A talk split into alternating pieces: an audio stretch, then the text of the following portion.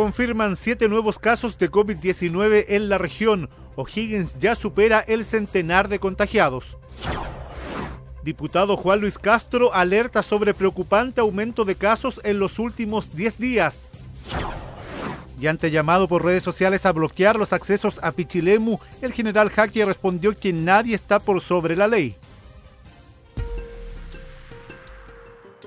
Hola, ¿cómo están? Bienvenidos a Reporte Sonoro. Soy Marco Fuentes y les agradezco que hayan reproducido el podcast de TVN Red O'Higgins en esta jornada donde la región sumó siete nuevos casos de COVID-19, contagiados que aumentan las cifras de positivos en las comunas de Rancagua, Litueche, Peumo, San Vicente y Chimbarongo. Escuchemos de inmediato el detalle de estos casos en voz de Felipe Uribe, quien es gobernador de Cachapual. Un caso de Rancagua una mujer de 59 años que se atendió en el hospital regional. Es contacto estrecho de un caso confirmado. Dos casos de la comuna de Litueche. Corresponden a una mujer de 33 y 55 años, quienes se atendieron en el hospital local y pertenecen a un clúster familiar. Un caso de un hombre de 36 años de la comuna de Puente Alto, que se atendió en la clínica Red Salud de Rancagua. Su contagio es materia de investigación epidemiológica. Un hombre de 57 años de Peumo, quien se atendió en el hospital de la comuna, contagio también en la investigación epidemiológica. Un caso de la comuna de San Vicente, mujer de 61 años, que se atendió en el hospital local. Es contacto de un caso confirmado. Todos ellos presentan buen estado de salud, realizando aislamiento domiciliario. Finalmente, un hombre de 84 años de Chimbarongo, que se atendió en el hospital de la comuna, centro asistencial donde se encuentra hospitalizado en la unidad de medicina. De estos 101 contagiados, 9 positivos permanecen internados en diferentes recintos asistenciales de la región. Pero además, en O'Higgins, de este centenar de casos confirmados, aún 50 personas son consideradas casos activos o capaces de contagiar.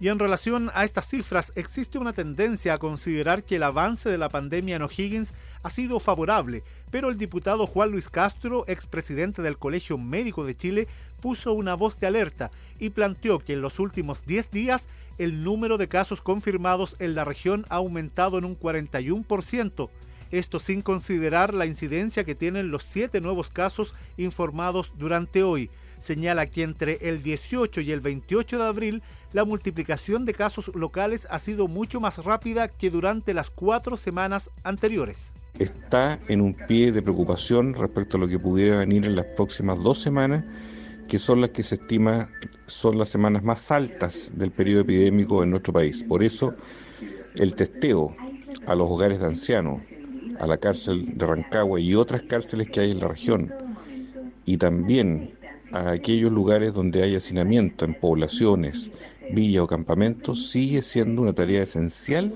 para las próximas semanas para controlar en la región de O'Higgins el brote pandémico que existe y que está en desarrollo. No tiene sentido hacerlo porque se han tomado todas las medidas necesarias. Así reaccionó el general Jorge Jaque, jefe de la defensa en O'Higgins, al llamado que circula en redes sociales y que convoca a los vecinos de Pichilemu a bloquear los accesos a este balneario costero durante el fin de semana largo que se avecina.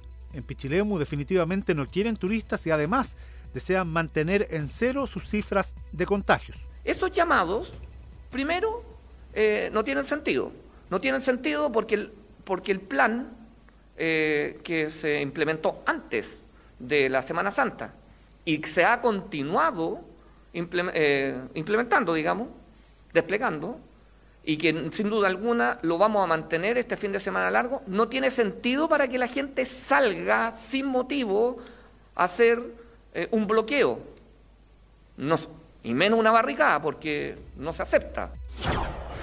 Y en otro ámbito de esta emergencia, durante las últimas semanas, los municipios han debido invertir cuantiosas sumas para implementar medidas tendientes a frenar el avance de esta pandemia. Y además, a las arcas municipales no han ingresado todos los recursos provenientes de los permisos de circulación, que en muchos casos son vitales para el desarrollo de diferentes iniciativas a nivel comunal. Este es uno de los temas que abordaremos en nuestra edición central de 24 horas Red O'Higgins y a continuación escuchamos un adelanto en voz del periodista Rodrigo Siderakis. Así es, bueno, la pandemia del coronavirus también está trayendo una crisis económica y falta de empleo, pero también los municipios de las diferentes comunas están enfrentando una problemática mayor que se relaciona con la imposibilidad de acceder a dineros eh, que tienen relación con los permisos de circulación. Recuerda tú que fueron postergados los pagos para evitar que se generara congestión de gente en los diferentes municipios. Por esa situación tiene muy complicado a varios ediles. Vinimos aquí a la comuna de Rengo, donde el año pasado lograron recaudar casi 900 millones de pesos, recursos que aún no tienen, y el alcalde de esta comuna nos indicaba que ha tenido que redestinar algunos dineros, y eso tienes que sumar que de alguna manera están utilizando más em, dinero referente a la compra de algunas mascarillas, guantes para los equipos de salud que operan aquí y algunas otras necesidades que tienen, además los SFAM de esta zona del país. El alcalde de Ringo ha indicado además que le están solicitando junto a otros ediles a la intendenta poder destinar eh, algunos recursos extras para los municipios. Ellos ya han recibido dinero pero que están destinados esencialmente a la salud y ahora piden que de alguna manera llegue dinero para que puedan superar eh, o por lo menos eh, mejorar la condición económica de aquí a los próximos tres meses a raíz de que no han recibido ingresos por los permisos de circulación. Concluye la presente edición de Reporte Sonoro, el podcast preparado por el Departamento de Prensa de TVN Red O'Higgins. Soy Marco Fuentes y nos reencontramos en la próxima entrega. Hasta pronto.